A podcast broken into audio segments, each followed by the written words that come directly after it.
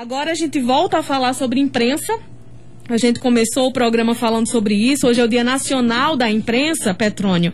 E nós estamos em linha com duas colegas de profissão é, com Edilane Ferreira, que é jornalista do Batente, trabalha atualmente, enfim, já passou para assessoria de imprensa, trabalha em um dos sites aqui da, da Paraíba, aqui de João Pessoa. E estamos em linha também com a doutora em comunicação social e professora da UFPB, Patrícia Monteiro, que já passou pelo Batente e hoje em dia trabalha na formação de novos comunicadores. Sejam bem-vindas, as duas estão em linha ao mesmo tempo com a gente. Sejam bem-vindas as duas. Vocês nos ouvem bem? Estão me ouvindo bem? Sim, Ivna. Pronto. Tudo bem, Ivna? Ouço bem vocês.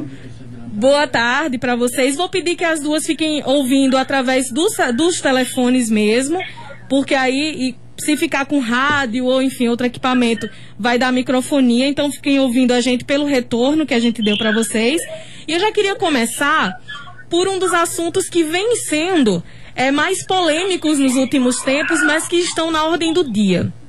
É, eu falei anteriormente que o trabalho da imprensa nesse momento de pandemia tem sido extremamente importante. Só que a imprensa vem sofrendo muitos ataques. Ataques que vão desde o ataque verbal, como acontece aqui na Paraíba, por exemplo, só que em alguns lugares do Brasil os ataques viraram físicos. E aí eu queria que vocês falassem sobre isso e daqui a pouco a gente, enfim, vai destrinchando outros temas que são importantes, mas num dia como hoje, na ordem do dia, eu acho que a gente pode começar por isso. Eu vou pedir para a Edilane falar primeiro e em seguida a professora Patrícia. Boa tarde, Igna. Boa tarde, Petrônio, ao Jesus da Tabajara. É, nós estamos vivendo um momento único, isso falou todos, quanto sociedade, não só no jornalismo, que é a maior crise sanitária, né? Estamos enfrentando nesse, nessas últimas décadas. E a nossa profissão tem tido um papel é, social importante é, nesse, nesse período tão, tão difícil, né? principalmente de levar informação com responsabilidade. Ao mesmo tempo, é, ser imprensa, e eu não falo só de mundo, mas principalmente aqui no Brasil, de toda a conjuntura política que, que encontramos, que vivemos, é, tem sido é, extremamente difícil, porque ao mesmo tempo que nós estamos levando a informação, é, dando orientações, aliás, transmitindo orientações dos especialistas, todos os dias atualizando os números de boletins epidemiológicos, nós enfrentamos é, uma certa resistência de alguns setores da sociedade que insiste em impor as suas ideias ao invés de dialogar. E é daí que nós sofremos os ataques, né? Porque toda, toda informação, toda notícia que é veiculada contraria alguns, algumas ideias dos setores, ao invés de diálogos, eles preferem partir para agressão. É, a priori, a nível nacional, principalmente nos, no Sudeste, né, jornalistas sofrendo não só ataques verbais, quanto também físicos, e isso foi se alastrando, assim como corona, né, em todo, em todo o país, e aqui na Paraíba não tem sido é, diferente, infelizmente. E o que nós podemos fazer, é, quanto profissionais é, de imprensa, nesse momento, diante desses ataques, é simplesmente resistir e enfrentar né, e cumprir o nosso dever, que é levar sempre informação para as pessoas, para os leitores, presentes Professora Patrícia Monteiro. Boa tarde, Ivna. Boa tarde, Petrônio. Brasinha. É uma alegria conversar com vocês, apesar de ser à distância, mas entendendo que esse é um processo também de cuidado e esse processo de cuidado passa também pelo processo de informação que a gente cumpre todos os dias, né? Sobretudo vocês aí na Rádio Tabajara.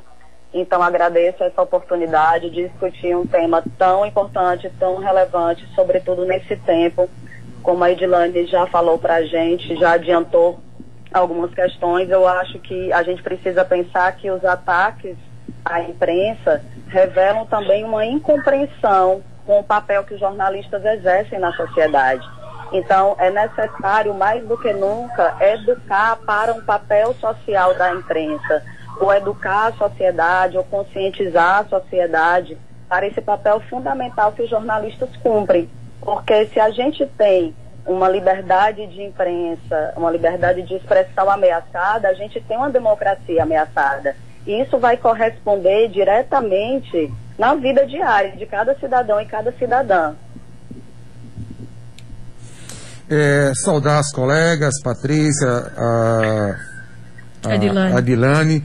Trabalhei já com Patrícia, não trabalhei ainda com a Edilane, mas quem sabe um dia. É, obrigado por aceitarem nossos convites. Mas, assim, fica um, um, uma, uma reflexão, Patrícia e Edilane, e também um, um questionamento para vocês corroborarem ou não com, com o meu pensamento. Por exemplo, a gente debate hoje o papel da imprensa nesse período de pandemia, que é um, que é um, um papel muito importante. É, independentemente do veículo, porque hoje no Brasil temos veículos é, ou sistemas de comunicação, seria a palavra mais apropriada, que tem uma tendência é, de um lado político e outro tem outra tendência. Né? E a informação não tem tendência, né, gente? A informação ela não tem lado político, não tem ideologia. Informação é informação. Mas a gente vem acompanhando nesse período de pandemia que, que se mistura, sabe, com esse debate ideológico de esquerda, de direita no país. E um período que aí sim as é, entidades sanitárias pedem que ficamos em casa, que mantenhamos um isolamento social. O mundo todo apregou a isso e no Brasil temos dirigentes dele, um deles, que é o maior dirigente que temos no país, que é o presidente da República, né, prega justamente o contrário. Enfim, a população fica no meio dessa guerra de informação, no meio dessa guerra é, de quem ouvir, de quem escutar, porque nem todos nós temos o poder, principalmente quem não milita, quem não é jornalista, não sabe é, dissecar o que é bom para você, o que é ruim para você, qual a informação que é verdadeira, qual a informação que é distorcida, fake news para um lado, fake news para o outro. A população está no meio dessa loucura toda. Patrícia e imaginem. E aí, você vê um sistema que tem uma linha ideológica, você vê outro sistema de TV, de rádio, de portal, que tem outro sistema ideológico. E aí, o que a população deve fazer? O coitado entre aspas, a coitada, entre aspas, do, do telespectador, do ouvinte, do leitor, que fica diante dessa loucura, desse inferno, que já não bastasse um vírus para infernizar a nossa vida, vem a comunicação, vem nós, jornalistas, para tentar confundir, para não dizer outra palavra feia aqui, a mente de quem consome informação. Como fazer? Aí a pergunta é essa. Como fazer Patrícia, como fazer a Dilane, para tentar dar um norte para quem assiste, para quem lê, para quem ouve, é, quem está falando a verdade, quem está querendo lhe induzir a cometer erro. Imagine que loucura estamos vivendo, gente. Petrônio, Oi, eu posso falar? Pode falar. Pronto. É, é, a gente tem percebido que, em paralelo à pandemia, cresce também a necessidade, como eu falei antes, da, da afirmação do papel da imprensa, né?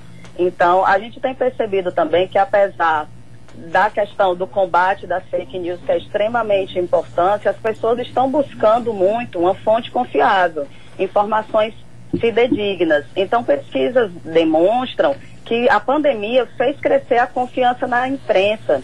Inclusive, alguns órgãos de imprensa de massa tendo recordes de audiência. Ou seja, esses números demonstram que as pessoas estão em busca de uma fonte confiável, nas quais, fontes nas quais elas possam de fato acreditar e elas saibam com segurança de onde provém aquela informação. Um exemplo claro, eu quero saber qual é a direção do governo do estado para, da Paraíba para os próximos dias de pandemia.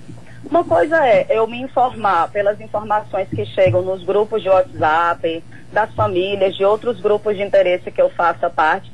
Outra coisa é eu saber que 11 horas começa o Fala Paraíba e eu checar e eu comprovar alguma informação que eu tive dúvida. Durante esse fim de semana, por exemplo, circularam várias informações das pessoas em dúvida sobre lockdown. Então, se a gente já consegue compreender, e a gente, eu quero dizer o público e cidadão, ele já consegue compreender quais são as fontes confiáveis e quais são as fontes duvidosas, ele vai recorrer exatamente às fontes confiáveis, nas quais ele, ele pode comprovar, ele pode inclusive duvidar, porque também é necessário a gente duvidar da imprensa, a gente questionar a imprensa. Por exemplo, acompanhei recentemente a criação do fake news, que é um site, um órgão do governo do estado, especificamente para checagem de notícias e veracidade de informações. Ou seja, o cidadão ganha com isso quando ele tem a possibilidade de checar as notícias que chegam para ele todos os dias. Outra coisa que a gente precisa observar é que a gente está no novo momento da comunicação e do próprio jornalismo, em que o público também interage diretamente. Você, antes a gente tinha no rádio a abertura para o ouvinte falar por telefone. Hoje o ouvinte fala pelo WhatsApp, o ouvinte fala pelo Facebook, por exemplo, enquanto o programa está sendo transmitido. Então, a imprensa também passa a ser questionada e o público passa a ter amplas formas de acesso à informação. Outra forma da gente perceber essa questão é buscar mídias alternativas. Se você entende que, a, que o meio de comunicação X ele tem uma tendência mais, de, mais para a direita, o meio de comunicação Y tem uma tendência à esquerda, e eu quero buscar eu quero obter meus próprios, meus próprios olhares de investigação, eu posso ainda buscar as mídias alternativas. Então a gente tem, a gente tem um momento único na história da imprensa, já que a gente está discutindo a imprensa, e a imprensa a gente vê amplamente esse termo, né? É a TV, o rádio, o jornal, as revistas, os sites, as redes sociais, os grupos de mensagem, né, instantâneas. Tudo isso hoje faz parte desse caldeirão de informação que no passado a gente chamava de imprensa. Então, crescem as possibilidades do cidadão firmar e formar suas opiniões, porque ele não tem mais apenas as mídias tradicionais massivas. Ele não precisa esperar 11 horas, por exemplo, Fala Paraíba. Se ele quiser, ele vai no site antes da Rádio Tabajara, ou no Instagram, ou no governo do estado, e ele vai saber essas informações oficiais aí do governo, por exemplo. Se ele quiser contestar essas informações, ele busca as mídias, as mídias que não são totalmente vinculadas ao poder público. Então você tem uma ampla forma de acesso.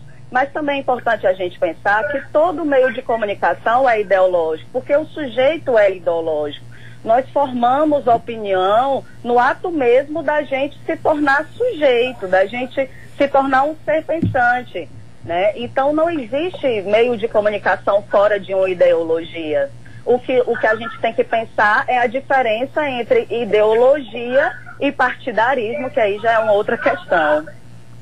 Edilane, quer comentar o assunto? É, é, realmente, ideologia e partidarismo é uma outra questão totalmente diferente, mas é, o que acontece no, no Brasil é que existe um, um, grupo que já está no poder que não quer uma, ele não tem uma orientação ideológica em si, ele quer um, um partidarismo, digamos que um personalismo, né? Até porque o, o, o principal líder desse movimento sequer partido tem né, nesse momento. Eu não acho até, Petrone, que o, o, é, o jornalismo confunde. É, inclusive, jornalismo descomplica e confunde. Eu, eu acredito mais ou menos nessa premissa. Até porque a gente precisa também refletir um, um pouco sobre é, o que aconteceu é, nos últimos anos, né, com acesso, a população com mais acesso à informação, todo mundo agora tem um smartphone na mão, é, ou seja, consegue ter acesso a, a, a, mídias digitais, a ver portais de notícia com muito mais facilidade, ou seja, a informação do que tinha antigamente, né? Que sempre está ouvindo rádio, está é, assistindo um programa de TV, comprando um, um jornal impresso.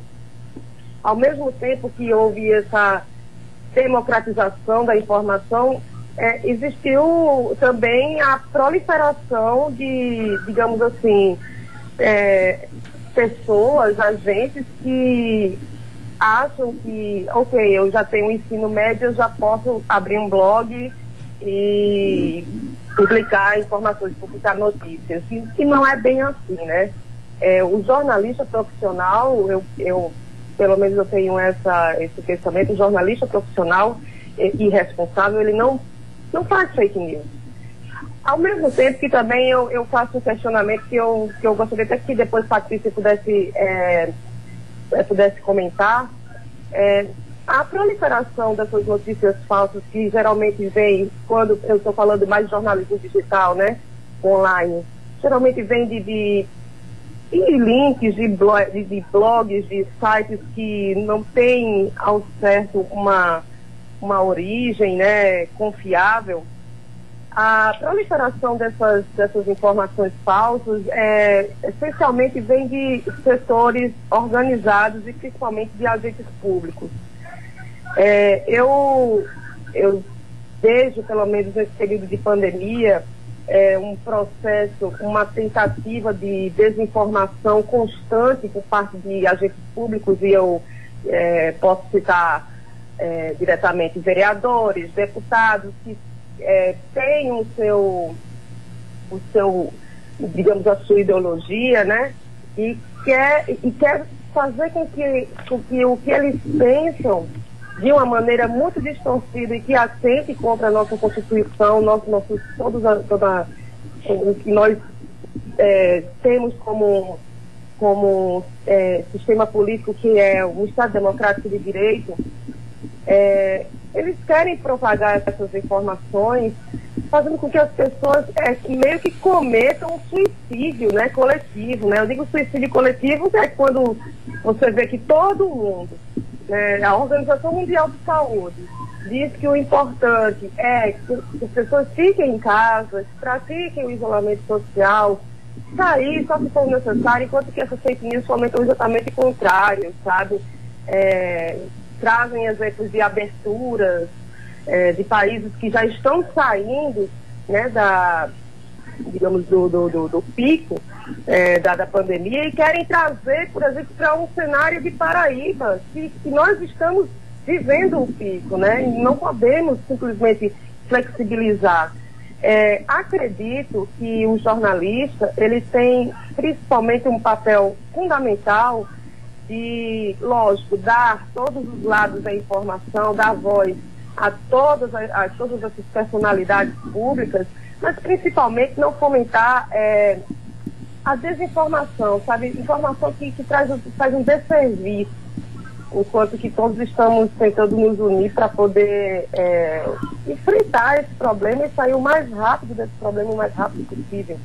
É, eu, eu, eu é, digamos o Paraíba já, que é o, é o site que, que eu edito, ele tem seguido é, todas as, as, as, orientações né, da Organização, Organização Mundial de Saúde têm publicado informações oficiais, ou seja, que saem nos boletins epidemiológicos, principalmente da Secretaria de Estado da Saúde.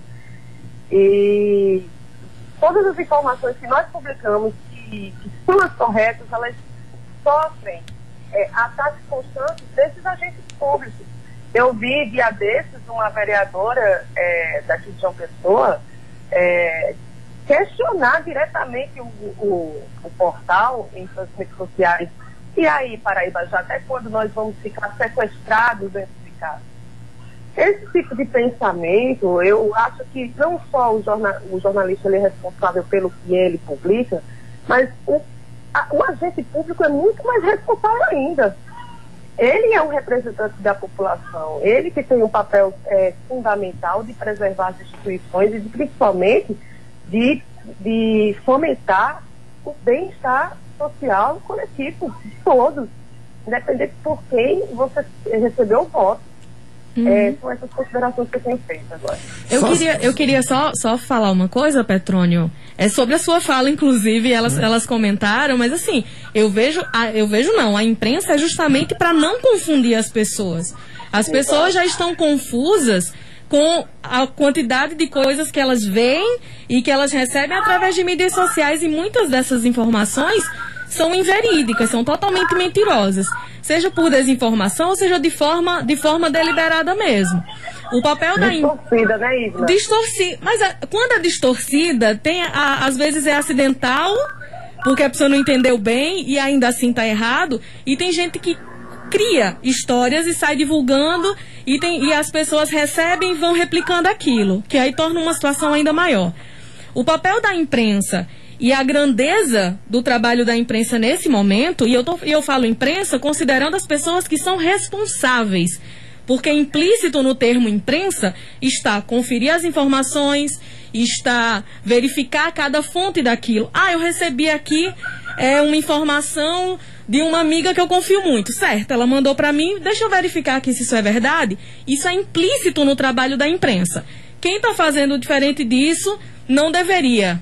Deveria parar e voltar para a origem. É, mas acontece. Então não, não dá para generalizar. É, mas é, foi o que eu me referi, Vina e Patrícia Adilane. Justamente, é, hoje os grupos de comunicação no Brasil, eles têm lados, né? E isso aí já é um outro ponto que a gente pode abordar em um outro programa, que também rende horas de debates. Ou, enfim, é a parcialidade do jornalismo. No Brasil tem uma história que não, a imprensa tem que ser parcial.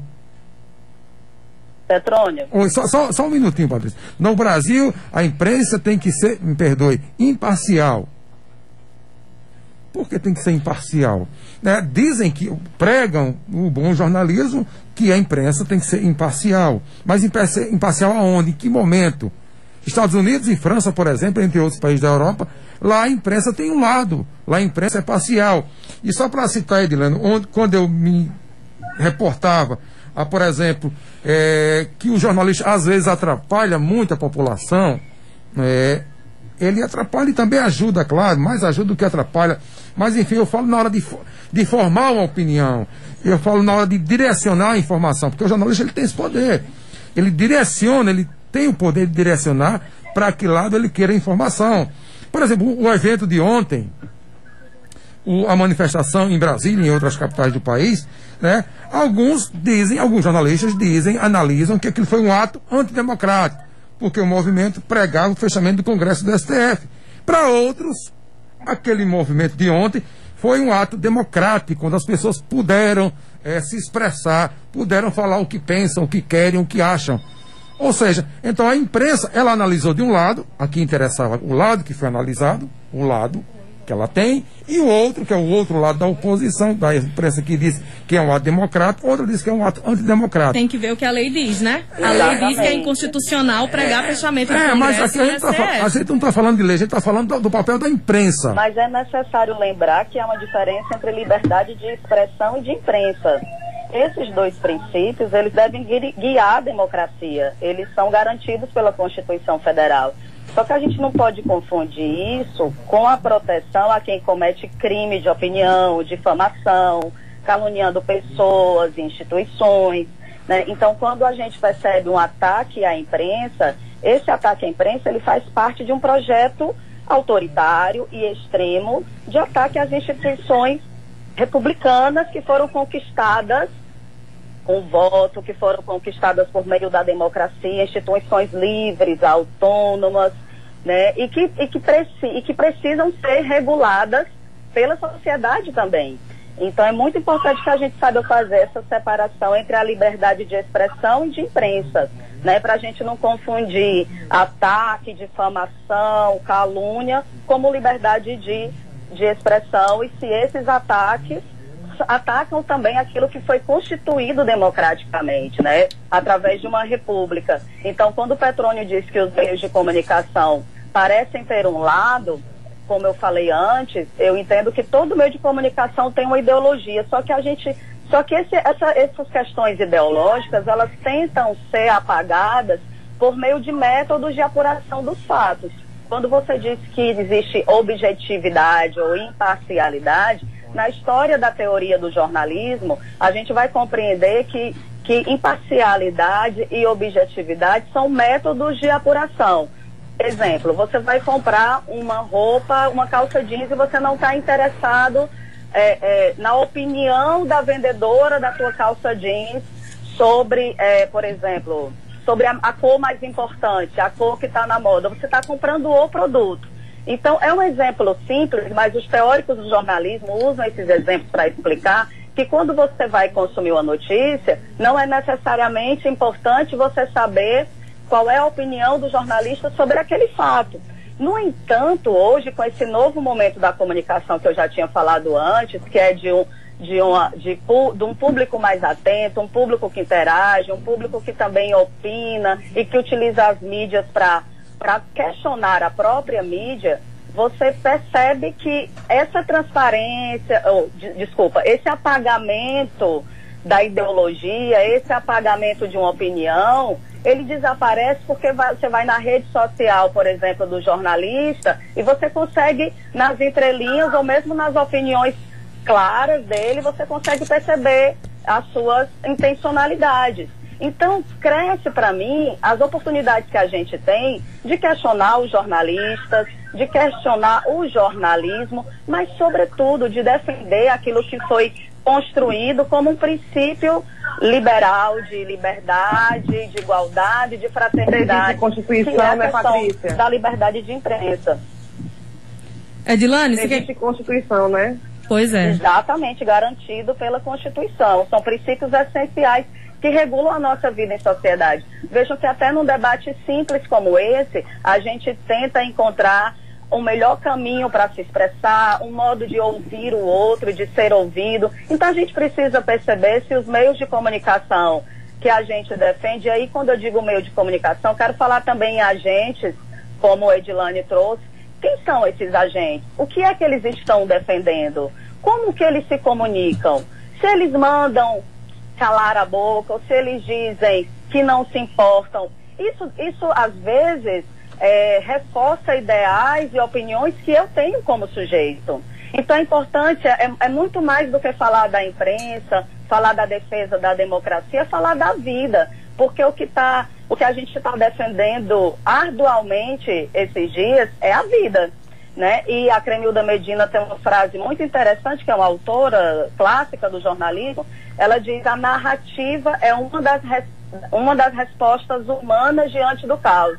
Eu usei essa frase 15 anos atrás no meu TCC, como epígrafe. E naquela época a gente já falava em cultura de paz, em não violência. Então, movimentos atuais como vidas negras importam, todas as vidas humanas importam, e por isso a gente se preocupa com o direito da pessoa que está detida, que está presa, né, ou apreendida, se ela for um adolescente. Então, qual é a narrativa que está sendo produzida atualmente? Essa narrativa, ela dá conta da vida ou ela dá conta da morte? Ela dá conta da fraternidade, da justiça, da paz, ou ela dá conta de mais diferenciação entre as pessoas, de partidarismo, de facções. E nesse momento, tudo que a gente precisa é que a imprensa, junto com a sociedade e os três poderes, possam perceber a importância da defesa da democracia, a importância da vida, a importância dos direitos humanos, algo que a gente luta há tantos anos, né?